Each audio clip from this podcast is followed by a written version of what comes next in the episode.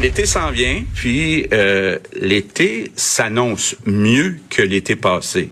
Et là, là, je suis pas sûre que c'est si vrai que ça, moi, parce que si je me fie au plan qui vient d'être déposé par Santé Canada qui présente ses étapes de déconfinement, et à partir, est-ce que Santé Canada est en train de divulgacher notre été? Parce que, bon, euh, ça demeure quand même de compétences provinciales. Qu'est-ce qu'on aura le droit de faire ici au Québec? Mais euh, ça n'a pas l'air que l'été qui s'en vient, là, sera euh, plus le fun que l'été d'avant, parce que dans mon bon souvenir, l'été passé, on avait le droit de se voir quand même pas mal à l'extérieur. Je me rappelle plus si on avait le droit de faire des rassemblements je ne pense pas, mais les salles à manger des restaurants étaient ouvertes. Là, ce qui circule par rapport au plan là, qui vient d'être annoncé par Santé Canada, c'est que ce serait seulement à l'automne qu'on aurait le droit de voir des gens à l'intérieur là cet été. Bon, ce sera cours arrière, pique-nique et terrasse. Je ne sais pas si ce sont des bonnes nouvelles. En tout cas, il y aura des allègements, ça c'est sûr. On en parle avec Benoît Barbeau, qui est virologue, et on va se demander jusqu'à quel point cette histoire-là, ça va influencer euh, ce qui va se faire ici au Québec. Benoît Barbeau, salut. Bonjour.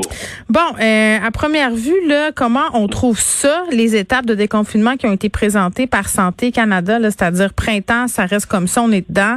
Été, bof, terrasse, pique-nique et automne, rassemblement inter... c'est loin, là. Oui, mais je pense que euh, faut comprendre que le, le, la santé publique euh, canadienne, l'agence de santé publique du Canada regarde le pays dans son ensemble, bien sûr. Puis en ce moment, l'Ontario s'en sort peut-être un peu mieux, mais c'est quand même difficile. Il y a des provinces qui vont plus ou moins bien, l'Alberta, Saskatchewan. Alors, sortons un peu du Québec et regardons un peu à l'extérieur. Et euh, bon, je pense qu'on peut se comparer aux autres et vraiment se consoler lorsqu'on regarde vraiment notre situation parce que mm. notre situation est beaucoup plus favorable. Et d'ailleurs, dans la, le communiqué ou le document qu'a envoyé euh, l'Agence de santé publique du Canada, mm-hmm. on dit qu'on doit suivre les mesures, en effet, qui sont euh, imposées par les, les, les, gouvernements ou plutôt les autorités locales. Mm-hmm. Ce qui veut donc dire que au Québec, eh bien, si la situation est plus favorable, si vraiment, même que ce soit vaccin, au niveau du nouveau, de nombre de nouveaux cas d'infection, on est vraiment dans un, un, environnement qui est extrêmement positif, ben, le gouvernement provincial pourra aller au-delà justement de ce qui est recommandé par l'Agence de santé publique du Canada et peut-être ouvrir un peu plus. C'est un peu ce qui semble ah, J'aime ça, j'aime ça. Donnez-nous de l'espoir. Je le vois, mais là, de, là, je parle pas nécessairement au nom du gouvernement provincial, mais c'est comme ça que je le, que je le, que je le lis un peu. Mm-hmm. Et je rappelle quand même que si vous regardez le classement des provinces en ce moment dans les derniers jours sur le site de l'NSPQ, le Québec est drôlement bien situé par rapport par capita en termes de nombre de cas d'infection, eh bien, à moins que ça l'a bougé, j'ai pas regardé les derniers chiffres depuis hier, mais n'empêche qu'on est là euh, euh, en dehors de trois des quatre provinces euh, des maritimes, on est la meilleure province. Ça que, ce qui voudrait dire que notre troisième vague, on semble bien s'en sortir jusqu'à ce moment, mais faut quand même voir la suite. Hmm. Alors, c'est dans cet état favorable-là que je crois que le gouvernement provincial pourrait aussi arriver avec des mesures qui seraient, loin d'être représentatives des autres provinces canadiennes. Ben oui, parce que là, je m'imaginais, euh, j'imaginais mes amis restaurateurs qui regardent ça aller et qui se disent, hey, nous autres, on attend depuis Noël pour travailler, on veut embaucher du monde. Euh, j'imagine qu'ils doivent avoir très hâte, là, justement, qu'on annonce ce plan de déconfinement-là à l'échelle provinciale. Puis Monsieur Arruda, là, depuis euh, quelques jours, puis en particulier aujourd'hui, a accordé quelques entrevues, demeure quand même assez vague sur ce qui va être présenté euh, dans les prochains jours. Puis il me semble que c'est plus le temps d'être vague. Pour vrai, je comprends qu'on veut réserver les annonces à la semaine prochaine, comme on mm. l'a dit, mais là, on va avoir trois jours de beau temps. Il aurait peut-être pu nous donner un petit nanan avant la fin de semaine, il me semble. Ah, ben, vous savez, je au niveau communication, le gouvernement du Québec, je crois qu'il y a des certains aspects là qui a et aussi la, santé publique, je devrais agir. Là. Euh, il y a quand même des points qui sont un petit peu guéris, des zones grises, bien sûr. N'empêche que vous savez, ils sont toujours prennent énormément les précautions. imaginez-vous s'ils annoncent des choses, puis tout d'un coup, en fin de semaine, on voit justement que ça explose d'un certain, certain niveau en termes de notre cas, cas d'infection. Alors, ils sont extrêmement très vigilants. Oui, mais Monsieur Barbeau, euh, ça m'étonnerait que ça explose en fin de semaine, dans le sens qu'ils font des projections. Euh, je, pense, je pense que c'est le temps. Écoutez, j'essaie juste de comprendre, puis moi également, mais euh, ils sont, ils font énormément attention. Puis je comprends qu'il aurait pu être plus encourageant, mm-hmm. d'être moins vague, mais n'empêche que je pense que le gouvernement québécois depuis mm. les derniers jours, dernières semaines, ont aussi été extrêmement rassurants, très positifs. Ils ont envoyé quand même un message pour dire que là, on est vraiment dans une une très bon, très bonne situation. Euh, aussi, sont très ouverts à l'idée d'ouvrir finalement les terrasses avant même le début de l'été, ce qui est quand même, je crois, euh, c'était assez logique.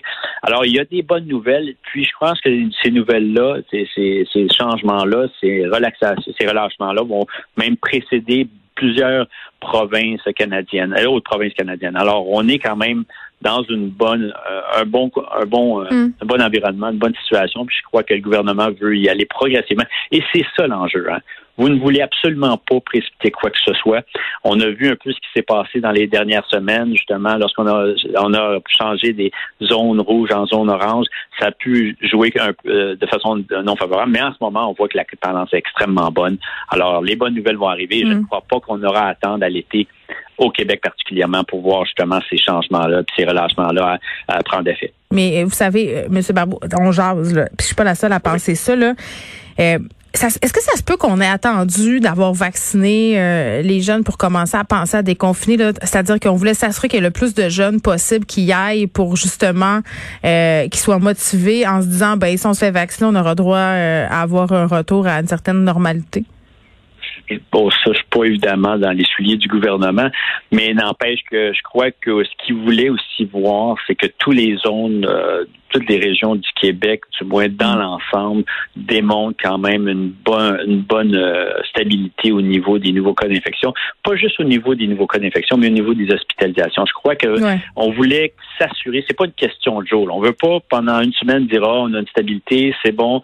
Je crois qu'ils voulaient avoir un aperçu global de quelques semaines pour s'assurer de dire que vraiment les mesures qu'on a appliquées, euh, plus, vous savez, à Montréal, on a été plus dans certaines euh, régions qui étaient où il y avait plus de cas. On a été, on a eu une, des, des approches plus ciblées. Alors, tout, tout ce qui s'est fait dans, dans son ensemble a démontré que les approches et les mesures ont été hmm. quand même assez justes. Et puis, je crois qu'il voulait s'assurer d'avoir une, une, vue, comme je dis, qui, qui, qui euh, sur plusieurs semaines avant de, de vraiment arriver avec des mesures, des ah relâchements plus importants. Je pense qu'on voulait pas revivre Noël où on a dû remettre la pâte à dents dans le sub. ça, ça a été très difficile pour l'image du gouvernement Legault. Donc maintenant, je pense qu'on on, on, on, attend d'être vraiment plus que sûr. Euh, je veux qu'on se parle de vaccination. Là, là on, a, on a quand même pas mal de chances de rencontrer notre objectif du 24 juin, voire même de l'atteindre avant. Ça, c'est l'excellente nouvelle. Euh, mais là, je veux qu'on se parle un peu d'AstraZeneca, Monsieur euh, mm-hmm. Barbeau, parce que il y a plusieurs Québécois qui ont été vaccinés avec AstraZeneca qui sont inquiets à cause de l'annonce mm-hmm. que le vaccin serait plus utilisé pour les premières mm-hmm. doses. Euh, on dit quand même que les gens qui ont eu une première dose d'Astra devraient recevoir une deuxième dose du même produit. Et, les gens sont, sont, comment je pourrais bien dire ça? Il y en a qui sont fâchés, puis il y en a qui, qui, qui ont peur. Ben, je crois, oui, en effet, je crois que le, ben, de mon point de vue, je crois qu'encore là, communication, euh, pas juste au niveau euh, Québec, gouvernement québécois, mais je crois que il y a des le comité canadien au niveau de l'immunisation, euh, il y a eu des messages qui ont été contradictoires un peu, et puis ben, probablement pas bien. Pas, pas, bien lancé ou bien présenté. Mm. N'empêche que en ce moment, que le, le, ce qu'on constate, c'est que plus que les jeunes vont se faire vacciner, les jeunes adultes, eh bien, eux sont probablement dans la tranche d'âge où que les fameux effets, des complications sévères importantes donc on parle euh, récemment là, au niveau des thromboses, la thrombocytopénie, euh, sont euh, plus élevés que évidemment plus que si vous êtes plus âgé, hmm. mais également ils regardent aussi la probabilité que vous, vous ayez justement des effets, plutôt des, des développer des symptômes extrêmement sévères de la COVID-19 qui pourraient même mener à votre décès. Alors on fait vraiment un, équilibre entre les deux. Maintenant, si vous avez reçu le vaccin AstraZeneca comme, comme moi et que vous avez un certain âge que je ne vous dirai pas, mais n'empêche que vous avez donc probablement à un certain âge moins de probabilité de développer justement cette thrombocytopénie, étant donné qu'à votre première dose, vous ne semblez pas l'avoir développé. Alors ça, en soi, c'est quand même rassurant. Euh, ça ne veut pas dire pour autant que vous, avez aucune chance d'avoir des complications sévères, mais elles sont moindres. Et l'autre chose, il faut rappeler quand même que même si on voit là des, nouveaux cas qui émergent, euh, les jeunes, plus jeunes adultes vont probablement être plus sujets, et on parle pas quand même 1 sur 100, là, mais ça demeure encore 1 de 1 sur 50 000 à 1 sur 100 000, euh, mais ils vont avoir plus de chances de le développer. il y a quand même des outils qui ont été, qui sont mm. disponibles, qui permettent justement de diagnostiquer la présence de ce symptôme et d'intervenir rapidement. C'est parce qu'au moment où on a pris ces décisions-là, on n'avait pas d'autres options, mais puis après ça, bon, étant donné que maintenant on a plus de possibilités, on décide de le retirer, mais tu sais, c'est rationnellement, c'est très très logique, mais émotivement, quand c'est toi qui l'as reçu, tu fais, ben dans le fond, mais on, me donnait un, truc qui était bon, peut-être moins sécuritaire parce que c'était la seule option. Tu sais, je comprends le monde d'être un peu interloqué. Non, mais non, oui, en effet, je sais pas quand même de de, faire de dire à tout le monde que je, je ne comprends absolument pas votre situation. Mais en effet, je veux dire, euh, on reçoit un, on reçoit un message. Ce message-là avait été quand même été véhiculé depuis le début de l'année. Vous savez, on a eu des hauts et des bas. Ça. Euh, et puis là, vraiment, on comprend vraiment cette association que le vaccin, justement, euh, est associé directement à la cause de, cette de, cette complication. mais quand même, comme on, comme on dit maintenant, on a des options certainement. Sauf que à moins qu'on a des données probantes qui vous démontrent clairement que si vous, vous décidez d'avoir comme deuxième dose un autre vaccin qui est aussi efficace, il semblerait encore plus plus apte justement que vous receviez le même vaccin mm-hmm. AstraZeneca. Et puis parce qu'on sait que quand même ça demeure extrêmement efficace et ça fait en sorte que votre réponse immunitaire va être beaucoup plus plus sollicitée et stimulée. Mais autrement, je, vous savez, il faut, euh, il faut quand même remettre le tout en perspective. Et je crois que le fait de garder comme deuxième dose va faire en sorte que ça va être réservé aux personnes un peu plus âgées, les adultes plus âgés. Et en fait, ceux-là sont beaucoup moins susceptibles à développer euh, les, les, complications euh, qu'on a associées présentement à AstraZeneca. Je comprends. Il y a comme un phénomène médiatique euh, souvent, mais avec la pandémie en particulier, il y a comme des thèmes qui reviennent à chaque semaine. On dirait qu'on est obsédé par certains thèmes, nous les médias.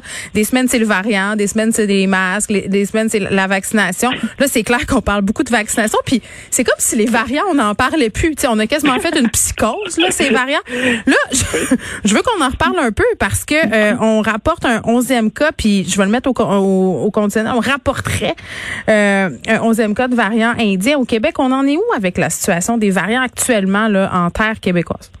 Ben là, on peut, ben, ça dépend des, de quelle variant. Si on regarde l'ensemble des variants, ce qu'on sait, euh, sans pour autant vous dire que j'ai en mémoire les chiffres exacts, mais au-dessus de 90% ça demeure évidemment toujours hmm. le variant du Royaume-Uni qui est prédominant, euh, qui est normal parce que c'est lui, en tout cas, qui est arrivé le premier. Mais lui, c'est comme si on l'avait accepté. ben, ah oui, et, accepté et même on, le préfère aux autres. Ça, comme je vous dis, si j'ai un variant qui, qui, j'aimerais, ben, que je préférerais entre tous les Dans le grand buffet des variants, là, on va prendre le britannique.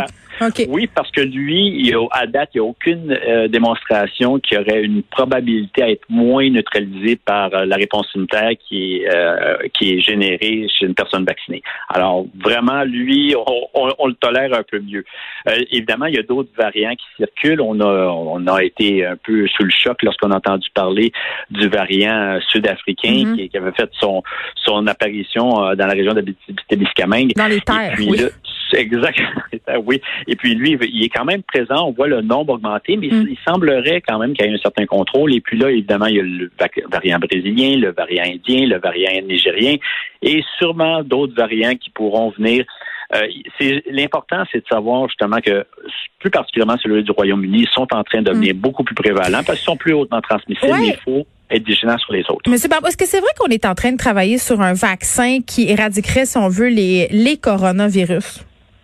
Oui, il y a des équipes de recherche, en effet, qui travaillent sur euh, l'élaboration d'un vaccin qui se voudrait être euh, plus universel au niveau des coronavirus. Ça sera, c'est quand même un, pari qu'on se donne, mais quand même il y a une logique scientifique. Si vous êtes capable d'aller chercher une composante du virus du coronavirus, par exemple du SARS-CoV-2, mais qui semble être vraiment préservée à travers tous les coronavirus, et vous pourriez possiblement arriver avec une formule, une formulation qui pourrait en effet vous protéger contre non seulement le SARS-CoV-2, mais d'autres coronavirus. Et ça, en soi, il y a plusieurs équipes à travers le monde qui travaillent là-dessus. Tout comme le virus d'influenza en passant. Exactement, oui. C'est vraiment ce qu'on appelle des, des, des vaccins universels pour ces virus on va vivre d'espoir parce que c'est vendredi qui fait beau et qu'on nous annonce des assouplissements. Benoît Barbeau, merci beaucoup, Benoît Barbeau qui est virologue.